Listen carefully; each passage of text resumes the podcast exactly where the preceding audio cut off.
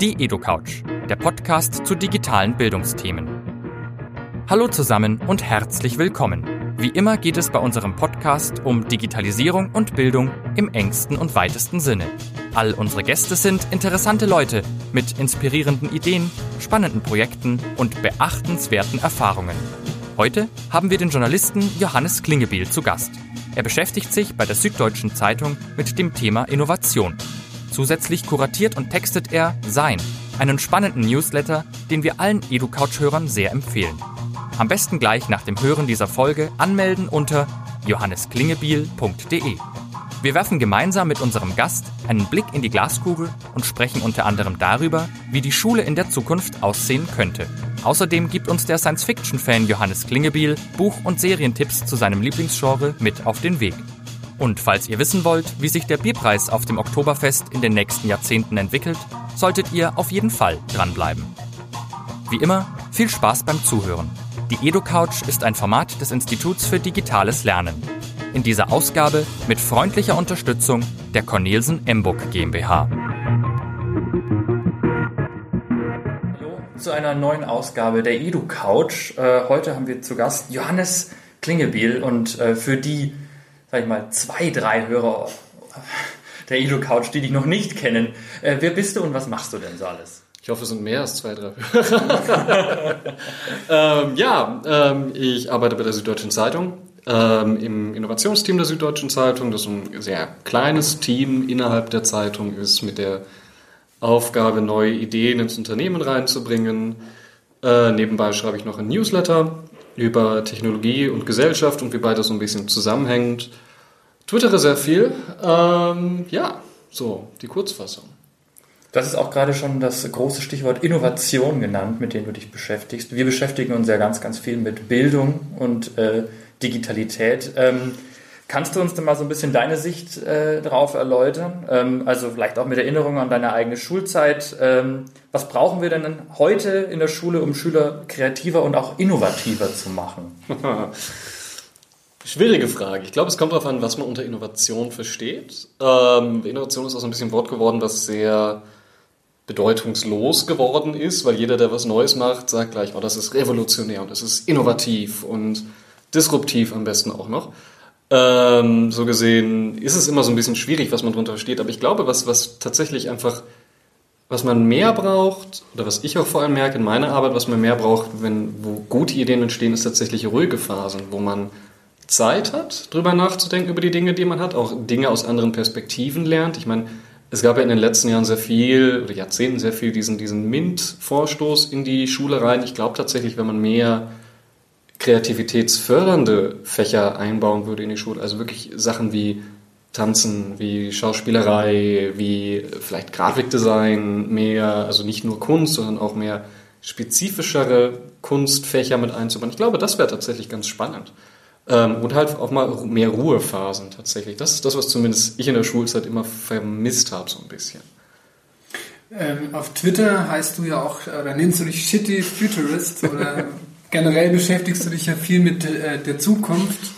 Ähm, was steht noch in deinem Twitter-Profil? Optimist aus Notwehr. Optimist aus Notwehr, ja. Genau, aber ja. auf jeden Fall ja. Stichwort äh, Zukunft und Nachdenken über Zukunft. Du hast auch auf Facebook äh, eine kleine Community gegründet, wo du mit äh, Gleichgesinnten oder auch Andersgesinnten äh, über das Thema Zukunft nachdenkst. Dann tauscht ihr euch dort aus und verlinkt ähm, Entdeckungen, die ihr dort macht. Ähm, was wäre denn deine Prognose? Wie sieht die Bildung der Zukunft aus? Sagen wir mal in 50 Jahren oder auch in 20 Jahren. Was denkst du? Mm, ich glaube, man muss die Frage andersrum stellen. Ich glaube, es ist spannender zu fragen, wie wollen wir, dass die Bildung aussieht? Ähm, und in die Richtung zu arbeiten. Ich glaube, das ist, also ich meine, das ist auch so die Idee hinter Edgeland, das ist die Gruppe, die du angesprochen hattest, ist tatsächlich nicht zu sagen, wie wird es aussehen und darauf müssen wir uns vorbereiten, sondern wie hätten wir gerne, dass es aussieht? Welche Optionen haben wir eigentlich? Also Zukunft nicht als etwas zu sehen, dem man passiv ausgeliefert ist, sondern etwas, das man im Jetzt mit Entscheidungen eigentlich aktiv gestalten kann. Also das ist nichts, was auf uns zukommt. Das ist nur dann etwas, was auf uns zukommt, wenn wir zulassen, wenn wir uns zurücklehnen und sagen, oh, wir werden alle eh in unseren äh, Virtual Reality Brillen dann auf der Couch sabbernd liegen und dann wird diese Zukunft wahrscheinlich auch so eintreffen. Wenn wir aber sagen, ich hätte das ganz gerne anders und ich würde ganz gerne in eine andere Richtung arbeiten und ich habe vielleicht andere Vorstellungen von dem, was ich als Utopie verstehe oder was ich als Zukunft verstehe, die ich haben will, dann haben wir da die Wahl und haben da die Möglichkeit, einen äh, Gestaltungsspielraum eigentlich zu schaffen. Das ist so die ganze Idee dahinter gewesen, das so ein bisschen anzustoßen, im Kleinen, auch mit so zwei Events im Real Life, also nicht nur in Facebook ähm, und da so Impulse zu geben.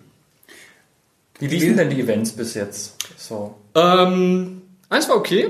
Ähm, da waren wir in einer Bar und ähm, Events, wo jemand auch steht und was erzählt und das in der Bar mit Laufkundschaft zu machen, ist so eine mäßige Idee, wie wir festgestellt haben. Das war risikoreich. Ja, ähm, es ist schwer, Leute bei der Stange zu halten. Wir haben trotzdem sehr gute Diskussionen am Ende drüber gehabt. Das hat sehr viel Spaß gemacht. Wir hatten ein zweites Event dann im Lovelace Hotel hier in München und das war tatsächlich sehr cool, weil wir tatsächlich von denen einen eigenen Raum bekommen haben. Ähm, der abgeschlossen war, super schöne Location gehabt und äh, das hat wirklich gut funktioniert. Wir haben auch ein kleines Workshop-Format gemacht, wo es dann darum ging, äh, das Oktoberfest sich 2040 vorzustellen anhand so verschiedener Trends, die wir ausgeteilt haben. Man musste sich in Zweierteams zusammentun und dann zum Beispiel überlegen, wie sieht das Oktoberfest 2040 aus, wenn Roboter überall sind oder alles verbackt ist oder ähm, zum Beispiel es harte Grenzen gibt, also das, was so das, das die Utopie von Seehofer sozusagen eingetroffen ist. Wie, welche Auswirkungen hat das auf etwas wie das Oktoberfest? Also Klar, Klischee, in München überlegt man sich die Zukunft des Oktoberfests, ähm, war aber sehr witzig tatsächlich. Es kamen sehr, sehr interessante Sachen am Ende raus. Bevor wir weitermachen, hier natürlich die Frage, die jetzt allen unter den Nägeln brennt. Wie hoch ist der Bierpreis 2040? Ähm, das kam darauf an, welche Zukunft man so ein bisschen äh, sich überlegt hatte. Eine Zukunft war, da gab's äh, die, die Gruppe hatte die ähm, anti, antibiotische Resistenz gezogen. Und, äh, antibiotische Resistenz? Genau, also wo es einfach keine Möglichkeit gibt, mehr mit Antibiotika Krankheiten zu behandeln und deren Zukunft war, dass das Oktoberfest äh, natürlich dann in Virtual Reality stattfinden muss, weil äh, große Menschenmasse auf einem Ort ist halt katastrophal in diesem Szenario. Und äh, in Virtual Reality hat das ja, die Maske dann trotzdem noch 15,90 gekostet. Ähm, so. Inflationsbereinigt. Infl genau, und äh, dadurch, dass es eigentlich nicht mehr wirklich trinkbar ist, so ähm, ja, du hast gleich gerade auch ein gutes Stichwort gebracht, äh, Zukunft selber gestalten, sich nicht passiv gegenüber der Zukunft ähm, verhalten und sagen, wir schauen mal, wie es passiert, sondern aktiv nach vorne gehen. Also da würde ich gerne drauf einzahlen und sagen, mein Sohn ist in 18 Jahren, hat er Abitur, hoffentlich. Mhm. ähm, welche Kompetenzen hm, braucht er, um in dem Arbeitsleben von in 18 Jahren irgendwie bestehen zu können? Und was so ein Job hat er womöglich? Was glaubst du? Ja, das ist immer so eine Sache. Es gibt ja diese, diese, diese äh, Statistik, die immer wieder rumschwirrt, dieses irgendwie, dass 60 Prozent der Jobs, äh, wenn ein Kind Abi hat, wahrscheinlich nicht mehr existieren werden, was in witziger Weise auch eine Statistik ist, die irgendwie keine Quelle hat. Ähm, ehrlich gesagt, ich weiß es nicht. Aber ich glaube, das ist tatsächlich auch okay, es nicht zu wissen. Das ist okay, sich darauf äh, nicht zu sagen, das sind die Dinge, die brauche ich dann.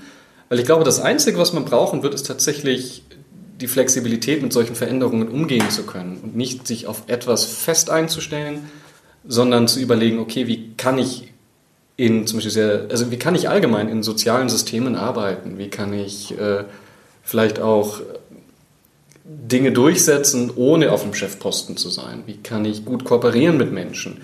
Wie kann ich aber auch gleichzeitig mit technischen Systemen umgehen? Und zwar nicht nur Dinge eingeben, sondern auch verstehen, was passiert da eigentlich. Äh, wie kann ich die vielleicht auch hacken, dass sie Dinge besser machen, die ich eigentlich haben will, oder vielleicht auch Dinge anders machen. Also äh, dieser sehr schwammige Begriff auch Kreativität und vielleicht auch etwas äh, Kreativität in, in etwas unkonventionelleren Methoden ist wahrscheinlich auch interessant. Ähm, nicht nur jemand kann gute Ideen haben, sondern jemand ist auch in der Lage, diese guten Ideen gut zu verkaufen, gut umzusetzen, weiter zu spinnen, mit Leuten auch weiter zu spinnen, äh, dieses Ideen-Ping-Pong zu spielen.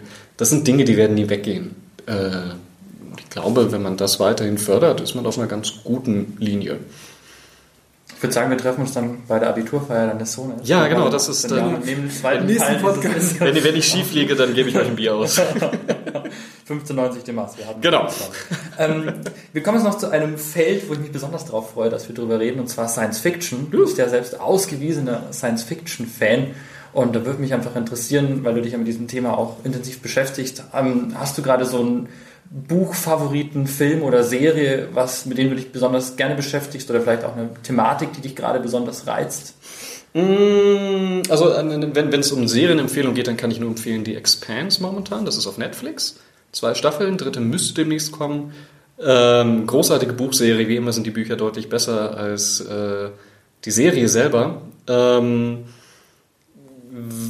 was The Expanse eigentlich sehr spannend macht, ist es so eine realistische Vorstellung mit, wie könnte Weltraumflug oder Weltraumkolonialisierung aussehen in der relativ nahen Zukunft. Ähm, es ist sehr gritty, es ist sehr düster auch und sehr dreckig, aber auch irgendwie sehr realistisch und mit sehr gut gespielten Charakteren.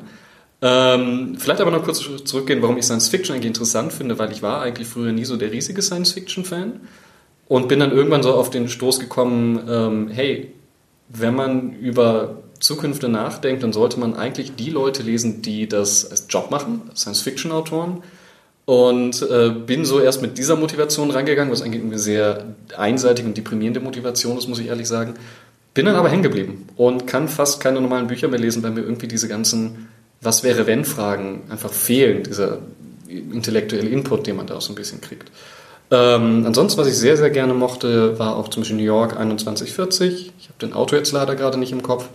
Das ist eine Zukunftsvorstellung, wie könnte New York nach dem Klimawandel aussehen. Also, ähm, wo New York eigentlich zu einem riesen Venedig geworden ist.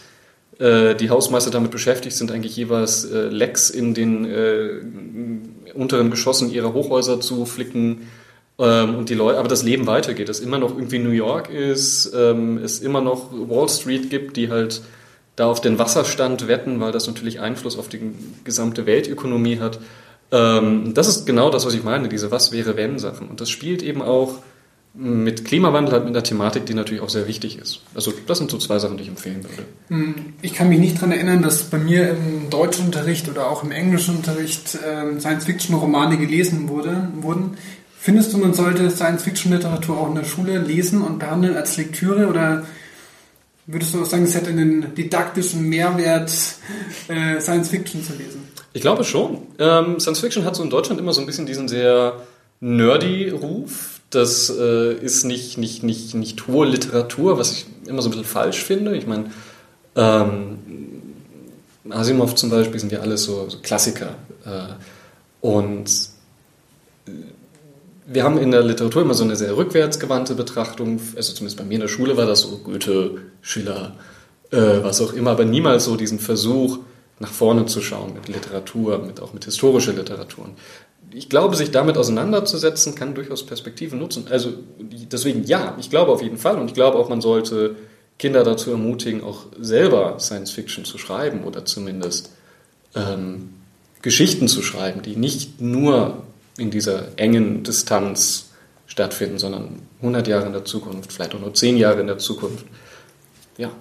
Horus, was wäre das Standardwerk Science Fiction in den deutschen Lehrplänen?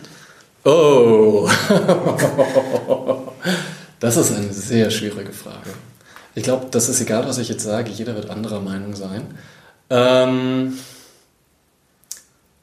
ich kann es ehrlich sagen, aber ich glaube, dass alles, was, was Ursula Le Guin geschrieben hat, äh, großartig ist. Ähm, ja.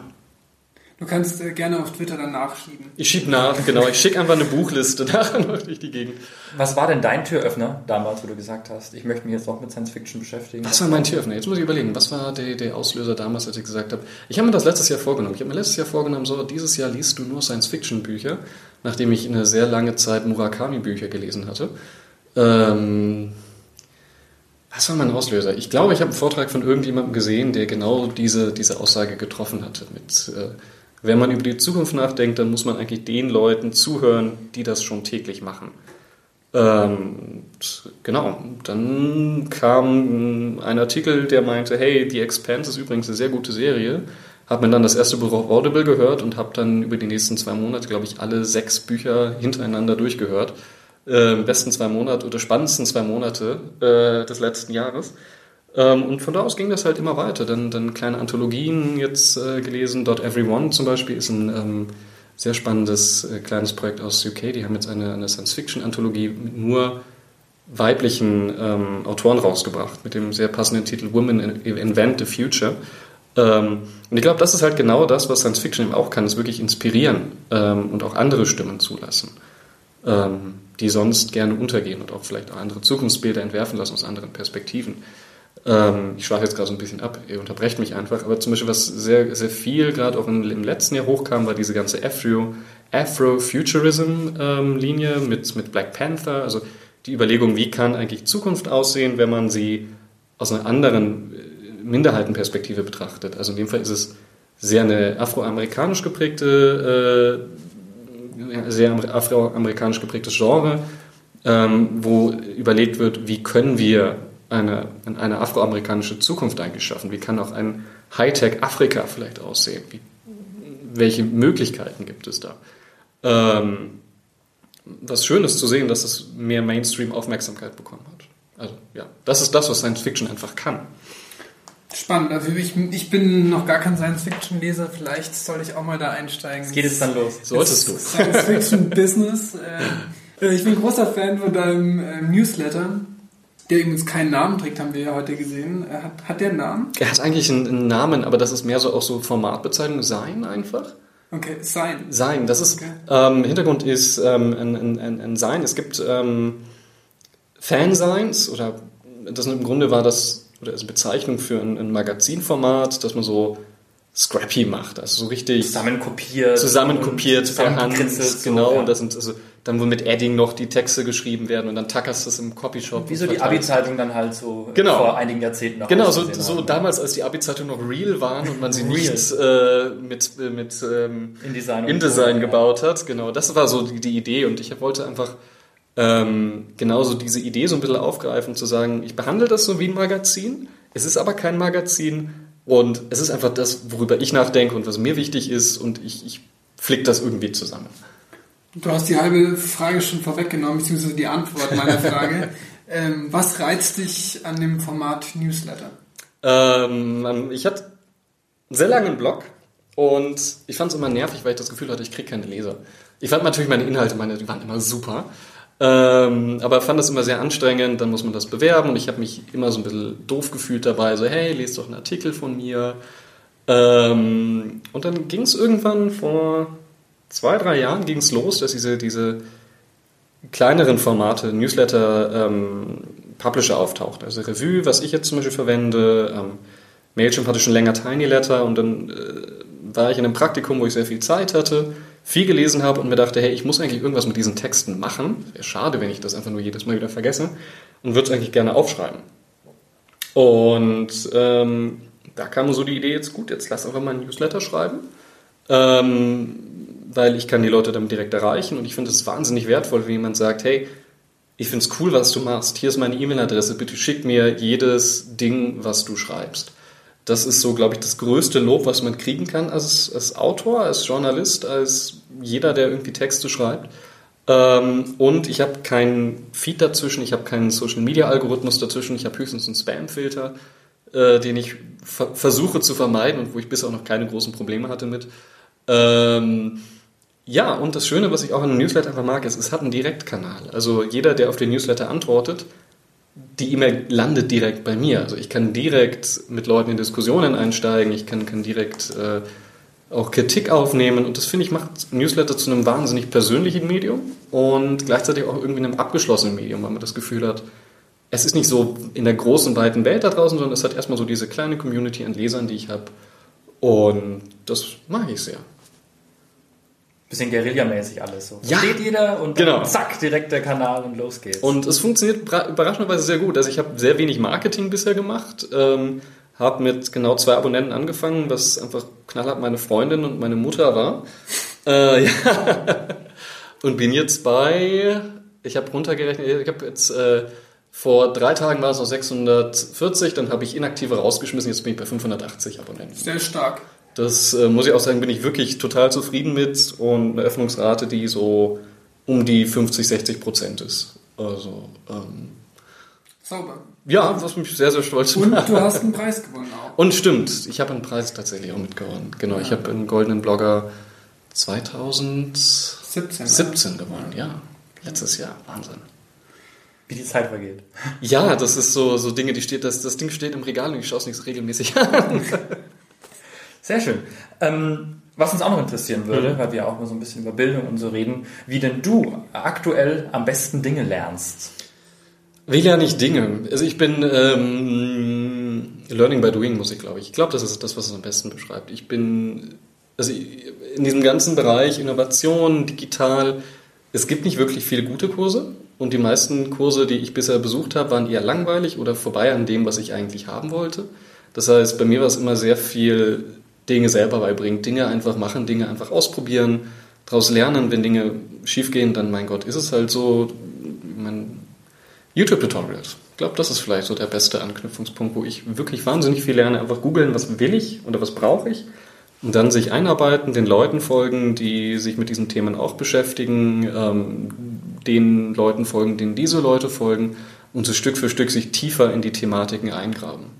Irgendjemand hatte das Problem garantiert schon vorher. Eben, auch, ja. es gibt, das ist das Schöne dran. Und es gibt genügend SEO-getriebene Blogs, die genau diese Probleme auch behandeln wollen und überraschend gute Anleitungen schreiben.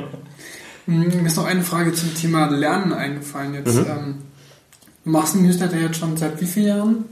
Ungefähr drei, Drei Jahren? drei Jahren. Gibt es Dinge, so Learnings, die du mitgenommen hast? Was hast du seit was hast du mit, vor drei Mhm. Jahren angefangen und machst du jetzt komplett anders, weil du gelernt hast, es funktioniert nicht? Gibt sowas? Ähm, ja, äh, schon. Also ich habe anfangs angefangen, wirklich nur Links zu sammeln und habe dann gemerkt, ähm, okay, ich will auch eine Meinung dazu schreiben.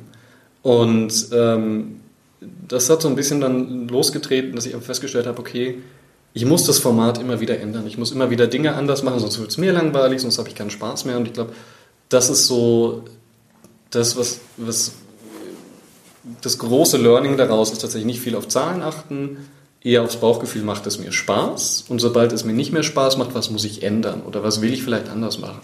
Und ich betrachte das Ganze so ein bisschen als meine Spielwiese. Also ähm, wenn ich Formate ausprobieren will, mache ich das. Wenn ich äh, Videos mal reinbetten will oder vielleicht mal, das ist eine Sache, die ich länger schon kuratiere, ist, ich würde ganz gerne eine, eine ein, einzige Newsletter-Ausgabe machen, die einfach nur aus Science-Fiction-Kurzgeschichten-Videos besteht. Einfach weil ich es cool finde. Ist egal, ob es meine Leser cool finden. Ich bin da jetzt einfach so diktatorisch und schmeiße es raus, weil ich das machen will. Ähm, und sich dann nicht an Formate zu bilden, sondern sich so die Flexibilität und die Freiheit zu lassen, auszuprobieren, vielleicht auch mal selber Illustrationen zu machen.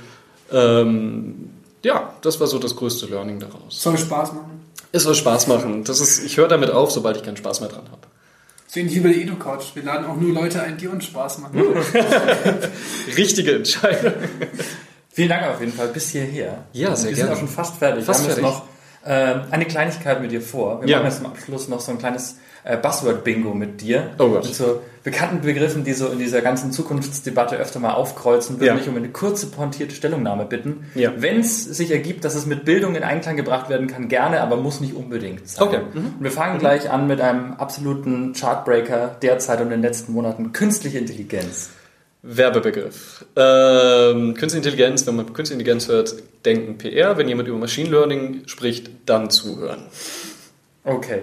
Merken wir uns. ähm, Blockchain. Wahnsinnig überbewertet. Ähm, interessant in Nischensachen, aber ist ein, ein, eine Lösung, die ein Problem sucht. Virtual Reality. Spannend. Ähm, bin gespannt, wie das weitergeht mit der Entwicklung, weil ich glaube, dass es als Medium wahnsinnige Möglichkeiten hat, die noch nicht alle ausgeschöpft sind. Gibt es ein Buzzword, was du nicht überschätzt findest und was für Lernen irgendwie, also für Lernen geil ist? Eine Sache, die ich unterschätzt finde, ist tatsächlich Augmented Reality, weil ähm, die neuesten Smartphones und immer mehr Smartphones das so aus der Box heraus unterstützen. Ich brauche kein Headset dafür.